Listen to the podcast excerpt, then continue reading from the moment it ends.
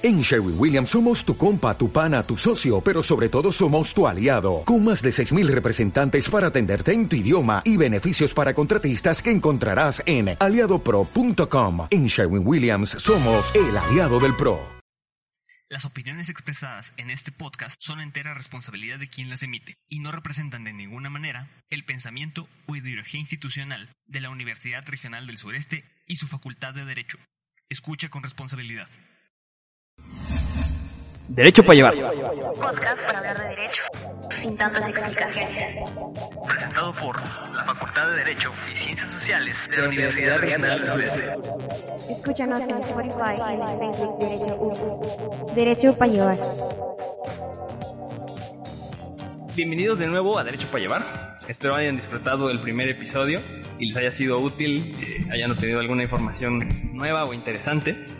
Y llegamos al segundo capítulo de este podcast y estoy seguro que este tema en particular será muy interesante para todos los alumnos que tengan el, en mente dedicarse a ser litigantes o en trabajar en algún tipo de firma, de corporativo o despacho. Ya hablaremos de la carrera del abogado que ejerce de manera particular y que tiene que salir al mundo laboral ahí con sus códigos en mano. Este, pues, enfrentarse contra el mundo, a un montón de tropiezos, éxitos, experiencias muy muy curiosas seguramente este, que implica pues, poner un despacho, poner una oficina y todas las los ruedos y peripecias que tiene que pasar un abogado contra el mundo. Para hablar de este tema, este, tenemos como invitado al licenciado Carlos Guillermo Gómez Martínez.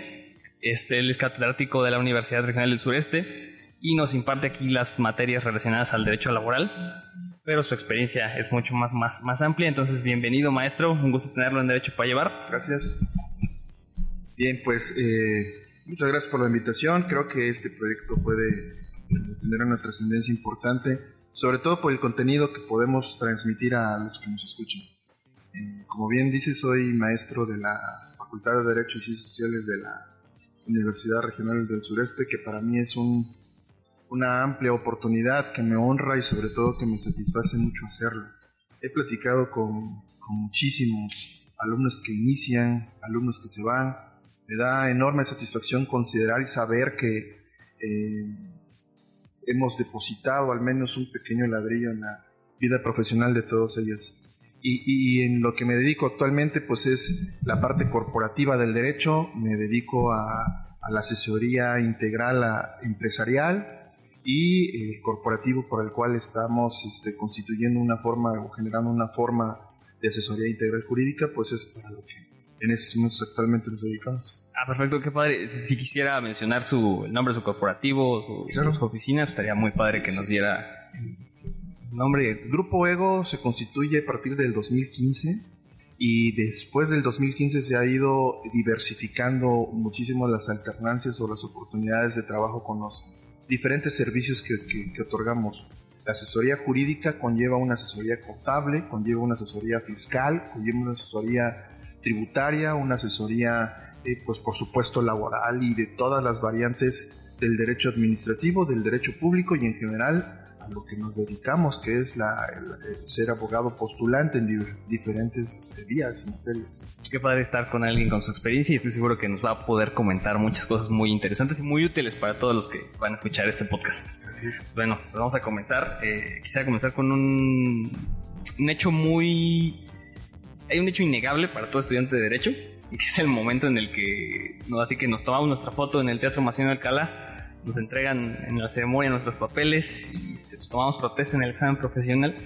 Hay un momento en la vida de todo estudiante y de toda carrera que pasamos de ser estudiantes a desempleados. Y es un, algo que es algo que todos tenemos que vivir. Me gustaría mucho que nos contara para comenzar este, cómo vivió usted ese momento, cómo, qué fue para usted ese momento de terminar la carrera y enfrentarse directamente al, mundo de allá afuera. Muy bien, eh, trato de rememorar con muchísima precisión lo que ocurrió. Yo, yo, me, yo soy de la generación 1997-2002 y me logro titular en el 2003. Todo un año, a pesar de que al terminar la universidad ya tenía yo preparado mis, tesis, mis dictámenes. Las circunstancias de, de, los 90 son totalmente distintas a las circunstancias actuales y la forma de, titularse, pues nada más eran dos, era la del examen profesional y la de la experiencia profesional o prácticas profesionales. Lo cual, pues cuando terminas la universidad, pues estás limitado a cero o a nada, ¿no? En, en mi caso, yo ya tenía al menos un par de años eh, compartiendo los espacios de la oportunidad que me dio unos amigos hoy que son mis amigos y que en su momento fueron mis maestros abogados, en donde me fueron induciendo al mundo de la práctica de derecho. Entonces, pues sí, efectivamente, cuando te dan, este, termina la, algarabía de la, de la noche de la grabación, cuando termina por fin el enmarcado de tu foto de grabación, presumes el anillo que, de los paquetes estos que te dan, viene un silencio, viene un silencio bien complicado de entender y de digerir. Yo, yo más que desempleado diría que es la llegada de la realidad. Sí. Tú, tú sabes qué tan abogado eres o qué tan licenciado simplemente eres. Y eso es lo más complicado, porque a partir de ahora miras a mamá, miras a papá, que fueron los que se esforzaron por todo este proceso este, para que culminaras la universidad, miras quizá a tu esposa, miras ya a tus hijos y no sabes ni para dónde. Has tocado puertas, has intentado, has realizado algunos bosquejos o pininos, como le llamamos los abogados, y de repente estás en cero. ¿Por qué? Porque la luz, el reflector, la universidad, la URSS es un reflector. Y cuando termina la algarabía de la cena de graduación, ese reflector se apaga y ya tienes que brillar. Y si no hay una guía o una planeación de esa guía, vienen momentos difíciles. Serán los más difíciles en la carrera como abogado que, que puedas emprender, como funcionario público, como empleador o como empleado. A final de cuentas, la calidad y la capacidad jurídica que tenemos la vamos madurando durante la carrera. Sí, eh, ahorita, como me decía, usted ya tenía antes de terminar ya tenía cierta experiencia, cierto rato ejerciendo la, carrera con, amigos, comentó. Y pues también en ese sentido, ¿qué anécdota o algo curioso que le haya pasado en esos primeros acercamientos con, la, con el ejercicio de, de, la, carrera? Hijo, pues son, son muchísimas, eh, quizá las más, este, las que rescato más, ya, ya hace 20 años ya la memoria este, no la tiene tan precisa, pero hay una que sí me gusta mucho compartirla con, con, todos mis amigos y con todos mis alumnos, que es que en su momento, por ahí del, 2000, iba yo en el autobús y terminé las clases y me iba yo a, a, donde rentaba una habitación y este, iba yo en el autobús y vi un letrero, un espectacular donde un negocio de serigrafía en donde por una cantidad como 150 pesos te imprimían mil tarjetas de presentación. Oh. Y entonces mi astucia, eh, según mi astucia, dije, bueno, si mando a hacer mil tarjetas con mi nombre, con mi teléfono y presumiéndoles que soy abogado, quizá por lo menos 10 personas me puedan contratar como abogado. Y así voy, me bajo del autobús, voy al negocio de serigrafía y le digo, yo quiero mil tarjetas me llamo Carlos, quiero que lleve un, un búho, quiero que lleve un mallet y color cafecitos, así como color mármol, bien bonito. Y efectivamente empecé a repartir las tarjetas entre amigos, familiares, conocidos y agoté las mil tarjetas. Y al día de hoy, después de más de 20 años, eh, puedo rememorar con precisión cuántas personas me llamaron. ¿Cuántas personas le llamaron por esas mil tarjetas? Cero, cero. Ninguna. Ninguna persona me llamó en su momento fue una frustración bien terrible porque no podía entender por qué no necesitaban los servicios de un abogado. Ah, después de 20 años, siempre me he preguntado, ¿en qué momento los, los licenciados en Derecho se vuelven abogados? Y creo que no hay un punto, un punto exacto. Lo cierto es que creo que no te das cuenta cuando te vuelves abogado, porque primero tienes que llamar, tienes que tocar una puerta, tienes que atender diferentes circunstancias que te lleven a que los representes como abogados. Pero de repente, en mi caso, ahora los clientes son los que van generando una oportunidad de una asesoría eh, jurídica. Y cuando ya te dicen abogado, ya no hay nada que presumir porque ahora entiendes que es una responsabilidad.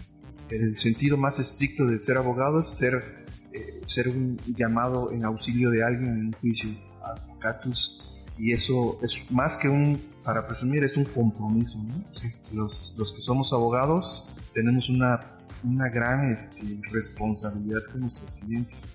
Sí, que ojalá que no se... No, no es un acto tan simple como entregar una tarjeta, ¿no? Claro, Por ejemplo. claro, no. Sí, pero eso creo que lo entendemos después porque Sí. creo que la inmadurez misma Ah, del, sí, del- sí, del lo alumno es como... Pero pues muchas gracias por compartirnos eso.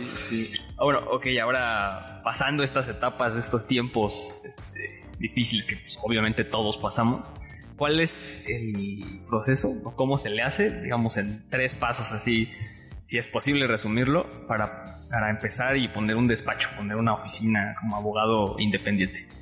Poner una oficina es bien fácil. Obviamente tenemos que tener la, no sé, los 10 mil pesos de renta más otros 10 mil de depósito. Y bueno, poner una silla y una mesa y listo. Eso creo que es lo fácil. Lo difícil es la administración, Sí. ¿no? ¿Qué consejos pudiera yo dar? Es que eh, el primero, el, más fuerte, que fue el, eh, quizá lo que eh, siento al día de hoy que me hizo falta, es creer en mí mismo. Pero creer en mí mismo con responsabilidad. Segundo, en que me empeñé en una en una invisible competencia de, de tratar de saber más y de aprender más y de ser mejor que los demás. Cuando, cuando lo que se debe de hacer es visualizar que al igual que yo hay muchísimos que estamos en la misma carrera y con las mismas ansias y ambiciones de ser grandes abogados. Y la tercera pues es hacer alianzas. Las alianzas al día de hoy me, a mí me han dejado muchísimas eh, experiencias positivas porque cuando dejas de competir encuentras coincidencias. Y con las coincidencias, a lo mejor yo en este momento no puedo, o de plano no sé esta parte del, dere- del derecho, pero sí sé quién sí. Y en vez de obstruir esa oportunidad a, a- a mi alianza, a mi amigo, a, a- a quien considero que lo puede llevar, pues yo lo canalizo, ¿no? Y cuando canalizo es cuando la alianza empieza a generar frutos y empezamos a crecer y a hacer diferentes tipos de abogados. Y todos juntos, no ponerse Juntos. el pie porque pues, al fin de cuentas somos colegas, ¿no? Así es. es el chiste. Ok, bueno, le traía un dato así, de acuerdo con una, encuesta del INEGI en 2016, existían en México alrededor de 342 mil abogados a ese año. Ahorita me imagino que han de ser muchos más. Sí. Eh, ahorita lo decía, las alianzas, este, la colaboración con otros colegas, cómo, pero en general, cómo se lidia con tanta competencia. Eh, es una pregunta complicada. ¿Cómo? cómo? Eh, creo que definitivamente en, en el 2016 esa cifra es contundente, es muy sólida. Pero ya entrando en, el 2020, en esta nueva década, creo que pudiéramos estar hablando que se ha quintuplicado, seguro. Sí, carreras en línea, un montón de, de- de oportunidades diferentes para ejercer la carrera, ¿no? Las alternativas se han diversificado, incluso las alternativas de titulación. Sí. ¿no? Como ahorita creo que hay más de cinco formas de titularse y antes estaba muy restringida a solamente dos y, y- y creo que también eso ha hecho que, que- que se diversifique, que, se- que haya el mundo del abogado o el- el- no sé cómo llamamos la las generaciones de abogados se hayan multiplicado.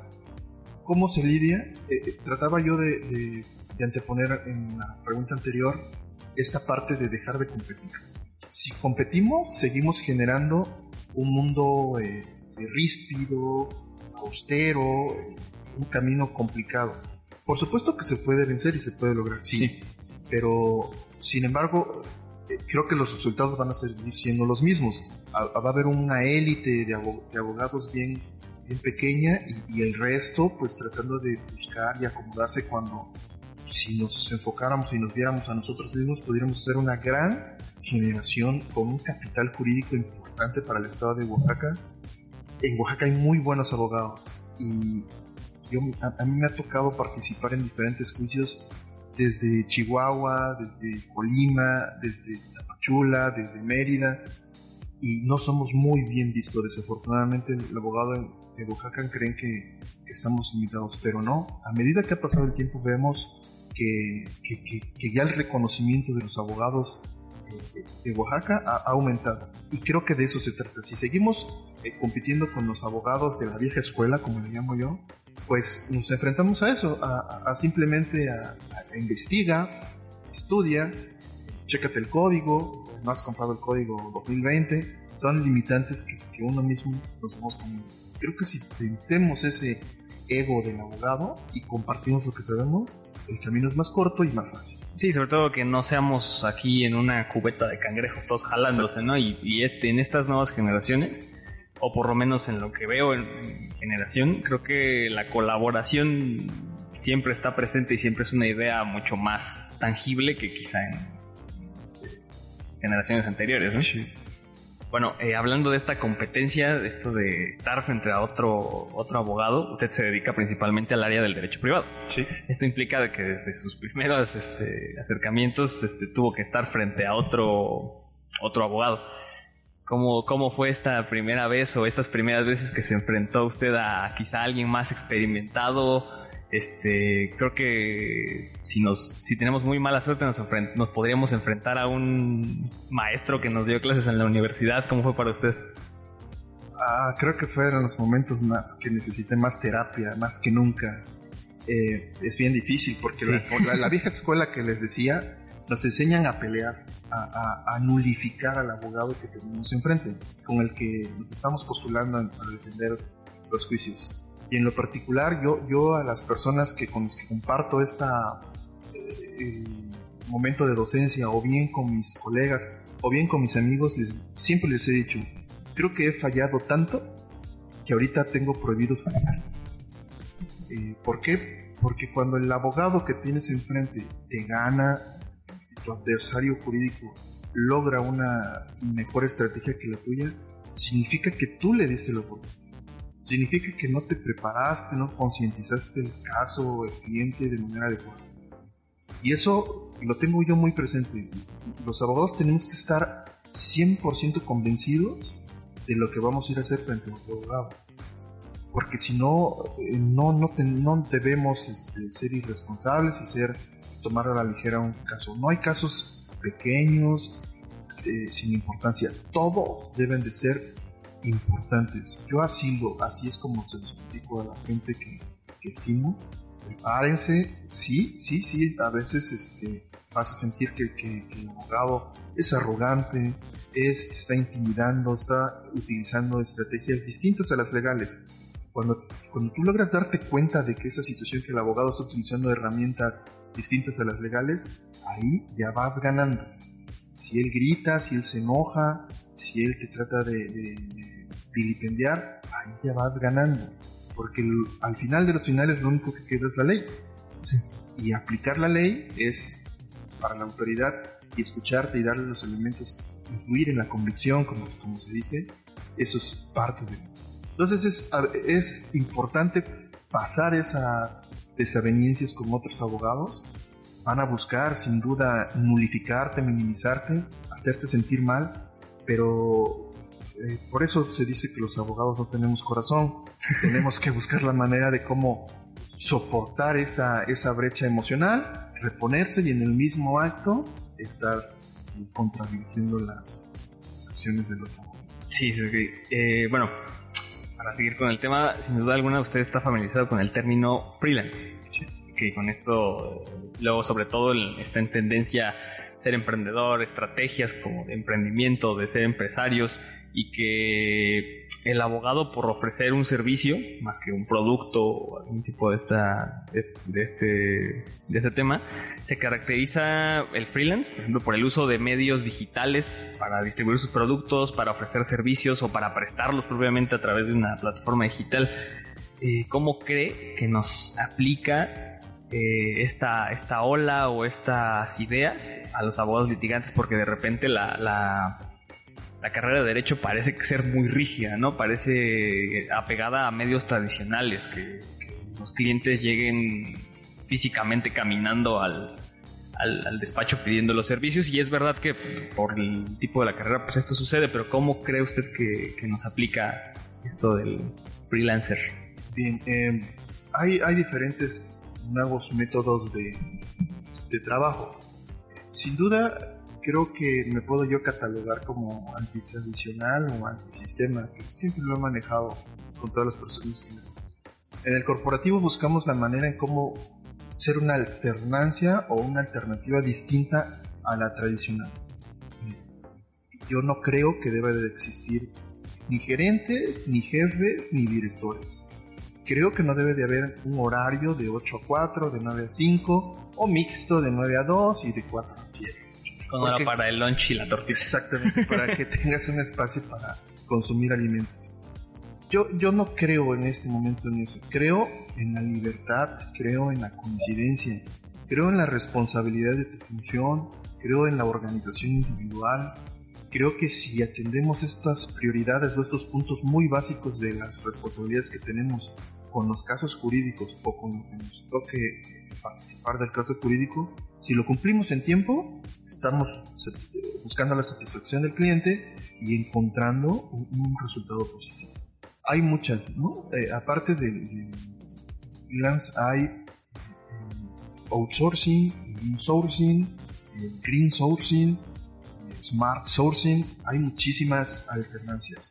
¿Cómo se logran implementar, primero que nada, que haya una coincidencia con el cliente. Si, logramos esa primera coincidencia con el cliente, sumado a la confianza con el cliente, con eso creo que estamos del otro Podemos innovar sin poner en riesgo el resultado del juicio o del caso. En particular nosotros nos dividimos los expedientes. Pongo un ejemplo muy muy general. Hay alguien que se encarga de recibir la notificación de, por ejemplo, una demanda de, de juicio de nulidad hay alguien que se encarga de hacer una estructura de ese recurso que viene, de ese medio de defensa, hay alguien que se encarga de ponerle eh, los carnitas, ese esqueleto que es el de los agravios, y finalmente hay alguien como que revisa, como que es el que dice, miren, está bien, esta parte yo he estudiado y he analizado el desarrollo de esta estrategia creo que va a lo correcto, precisar por aquí, apretar por allá, y listo, se devuelve a la persona que entregó, la persona que entregó se se lo entrega a alguien más que lo va a llevar al, tribunal y ahí estamos hablando de cinco personas que intervinieron en un solo proceso. Como se reduce la carga operativa, el resultado es más benéfico. ¿Por qué? Porque nos queda tiempo de analizar lo que estamos haciendo y de diversificar más expedientes, más juicios y, ampliarnos en las. Es, es por eso que creo que las nuevas opciones de, cómo hacer el derecho, de cómo trabajar, ya sea que seas empleador o empleado, cómo diversificarlos, creo que es el momento. O sea, creo que como generación jurídica en el Estado o en México tenemos que proponer y afianzar este tipo de nuevas alternativas.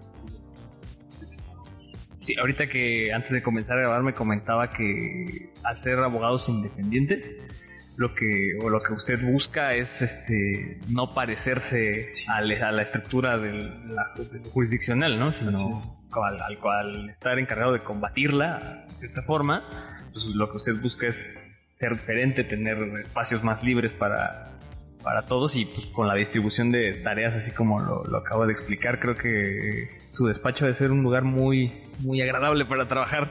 Sí, sí, creo que sí, sí, sí, cierto. Recordábamos esta parte de, pues combatimos la ilegalidad o la arbitrariedad de, algunos, algunas autoridades o del Estado en general y por supuesto que en esa lucha pues no puedo hacer lo que me indica el Estado. Entonces no, no, no puedo a mis colegas, a mis asociados, yo no les llamo trabajadores, son socios de ideas, socios de pensamiento, socios de utilidades por supuesto y este, trato de, de afianzarlos, o sea, no adaptarnos, adaptarnos a nuestro nuestro jefe, que es el, juicio, es el caso jurídico, es el cliente, es el que nos determina pues las, la, intensidad que tienes que... Sí, ahora, hablando de esta ola de tendencias digitales, de que todo muda a lo digital, ¿cómo aplica o cómo usted aplicaría este tipo de nuevas plataformas para ofrecer un mejor servicio o para ofrecer sus servicios en general? Bien, eh, la autoridad, sí, sí debo reconocer que ha hecho un estado por mejorar esta parte digital. Eh, ya hay juicios en línea, eh, la parte de los amparos también está innovándose y, las consultas, las sentencias, los sistemas que han empleado. Creo que desafortunadamente, y, hablo a título personal en lo que aplica para el estado de Oaxaca, geográficamente somos un estado muy complicado el acceso a la tecnología o al mundo digital está limitada o está segmentada a un 70%, digamos, de posibilidades de acceso. El resto, el 30% o el 20% más o menos, sí tiene acceso, pero está limitado. Y un 10%, por decirlo de ese 30%, es de. Hablamos de las zonas marginadas que, que están, eh, que estamos en la capital y hay poblaciones a 9, 10 horas en donde para nada el mundo digital ha llegado y para que llegue va a estar bien complicado. Entonces la defensa jurídica en, esta era digital va a enfrentarse a muchos obstáculos para que se logre un 100%, ¿no? Sin embargo, creo que los intentos han sido buenos, positivos, porque aligera, tenemos que atender un aspecto incluso ecológico, ambiental, respecto de lo que estamos haciendo, pues con las cuestiones físicas, como los papeles, documentos.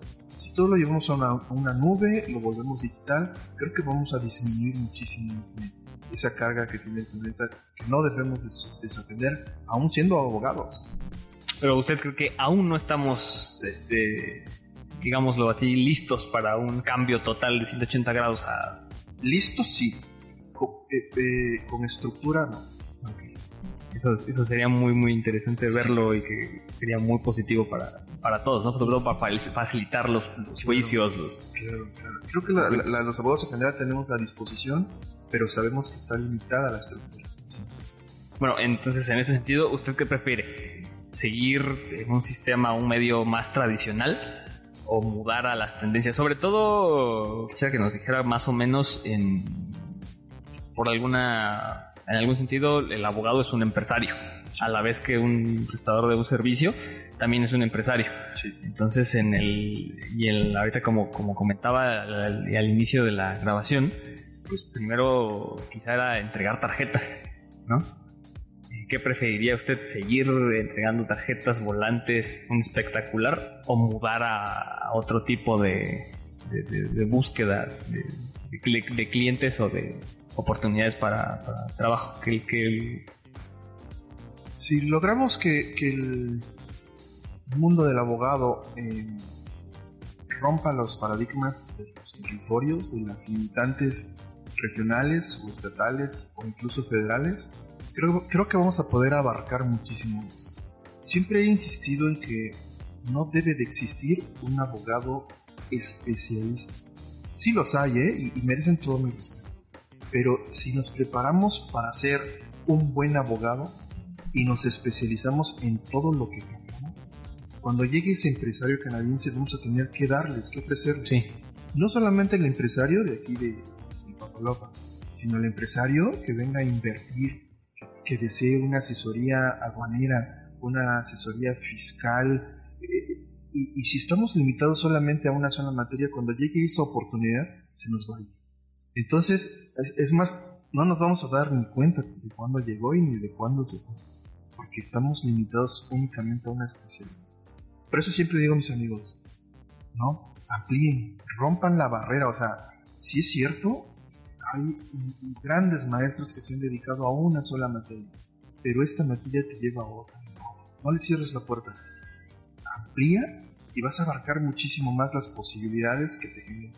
Si esta mentalidad la tuviéramos todos los abogados, estaríamos hoy aquí en la capital, pero también pudiéramos estar al mismo tiempo de manera digital en Honduras, ¿no? una, una, una asesoría en derecho internacional, en aranceles de doble tributación, abarcaríamos muchísimo más. Creo que es idealizar un pensamiento que yo tengo, lo que estoy platicando, pero yo espero que a lo mejor si yo no lo veo, lo vean las generaciones que vienen. Que exista un abogado integral, global, especialista que pueda brindar asesoría en muchas materias. La globalización también llegó para el mundo del derecho. Eso es muy, muy interesante su, su visión. Bueno, eh, ya para ir este, dando conclusión a este tema, en tres palabras, si, digo, si es que es posible, o en tres valores o algunas ideas, ¿qué se necesita o qué necesita un abogado o alguien que está por egresar para ejercer eh, nuestra carrera de forma independiente? Um, ¿Qué necesita? ¿Qué necesitamos? Primero necesitamos hambre, hambre de tratar de, de, trascender en lo que hacemos. ¿Cómo se va a lograr? Pues con muchísimo estudio. No hay de otra, ¿eh? O sea, e- el, el mundo del derecho no, no es como un invento, no es como algo que es ocasional, que es espontáneo, no. El mundo del derecho ya está formado, está forjado y requiere de mucho estudio. Si queremos pues, trascender, tenemos que estudiar más que los demás. Yo eh, particularmente siempre he tratado de enviar el mensaje a mis alumnos, a mis amigos, de que ahora que ya no somos estudiantes, estudiemos más. Sí. Y que esa, ese tormento de la semana de exámenes, de parciales, de ordinarios, no es nada contra tener que estudiar para salvarle la libertad a alguien, para evitar que le quiten su casa, para evitar que lo acusen injustificado. Ese estudio es triplemente complicado. Y ese sí requiere cero margen de sociabilidad, de diversión, y que te pone en un contexto de priorizar tus, tus, tus gustos y tu forma de vida. Eso es primero que nada. Esa hambre es la ambición de tus amigos. La segunda es, va muy acompañada a lo que mi abuelo en su momento me dijo y mi madre se empeñó en, en- en solidifi- solidificarlo, que es, si quieres trascender, que el sol no te sorprenda campo. Todas las veces que quieres hacer algo tienes que antici- anticiparte a todo.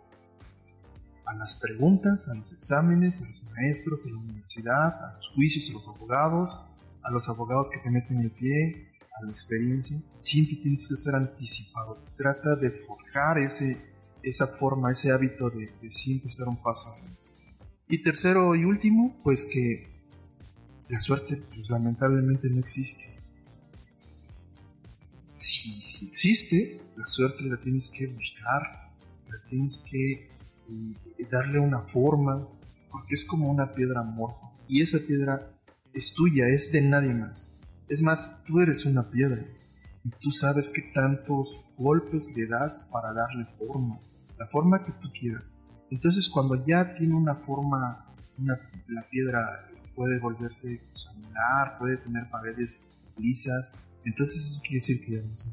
Pero, pero tiene que sufrir este proceso de, levantarse temprano, de, a veces no dormir, de a veces este, entregarte al estudio, a, la posibilidad de que tu, tu labor como abogado sea trascendente.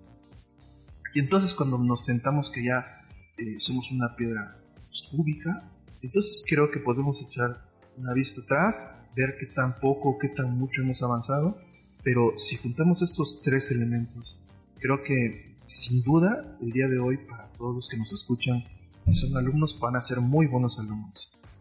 Para los que son abogados, van a ser muy buenos abogados. Y para los que tienen la intención de ser función pública, van a ser unos excelentes funcionarios. Si lo meditan, si lo consienten y lo consienten en sus mentes, creo que podemos principalmente hacer lo que hemos platicado el día de hoy. Ser y ser y trascender. Entonces, hambre, eh, anticipación y formación. Ok, pues muchas gracias. Bueno, finalmente, si quisiera dar algún mensaje para los que escuchan este podcast, eh, que son alumnos, egresados, quienes estamos por egresar, un consejo desde la trinchera del abogado que ya está enfrentando al mundo, maestro. Pues, eh, miren, a veces es bien complicado dar un consejo. Yo más bien les doy un pensamiento. Mucho se dice que por qué los abogados nos creemos mucho, que somos muy presumidos. Y la realidad es que puede haber muchas respuestas, pero creo que somos únicos. ¿Qué, qué, qué pensamiento puedo regalarles el día de hoy? Que se esfuercen por mantener esa idea de que la, abogacía o ser un licenciado en Derecho es de lo mejor que hay. Porque saben por qué es lo mejor que hay. Porque lo es. Efectivamente, no hay una profesión que se compare con la de ser abogado o ser licenciado en Derecho. ¿Quién sí nos puede hacer competencia? Creo que los médicos, y lo digo con toda la responsabilidad, ¿eh? los doctores tienen una, una labor muy similar a nosotros. Ellos salvan vidas, nosotros salvamos patrimonio o libertad. Y son los dos elementos básicos de todo eh, ciudadano. Si fallamos los doctores, fallamos los, abogados, la repercusión es directa. Es bien difícil levantarse de alguien que sale de la cárcel. Es bien, pues obviamente la persona que muere, pues no hay modo. Y las secuelas en la sociedad o en la familia eh, son brutales. Los resultados son muy, muy, muy complicados. Por eso, si enaltecemos la, la carrera del abogado o el mote de abogado, vamos a lograr esto que les comento, ser, ser, un, eh, ser virtuosos en esta profesión, en esta gran virtud de ser abogado. Pues, con esto llegamos al final de este segundo episodio de Derecho para Llevar. Muchas gracias, maestro Carlos, por este, por acompañarnos en esta ocasión. ¿Qué le pareció? A la orden, no, excelente. La verdad es que eh, es una magnífica oportunidad. Yo, yo les digo a mis alumnos que no soy su, maestro ni su profesor, yo soy su disertor, es el que les lleva pues la experiencia que tengo más de 20 años para que ustedes tengan un camino más corto y puedan hacer trascender más rápido antes de que pasen más años, ustedes pueden hacerlo más rápido.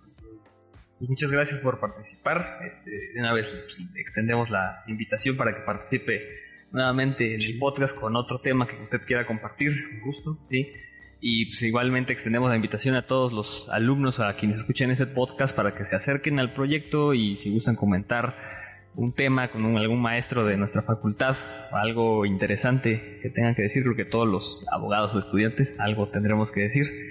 No olviden dejar un comentario, seguirnos escuchando en Spotify como Derecho para Llevar y en el Facebook de Derecho Urce. Pues muchas gracias, muchas gracias maestro. Gracias. Pues hasta la próxima, nos vemos.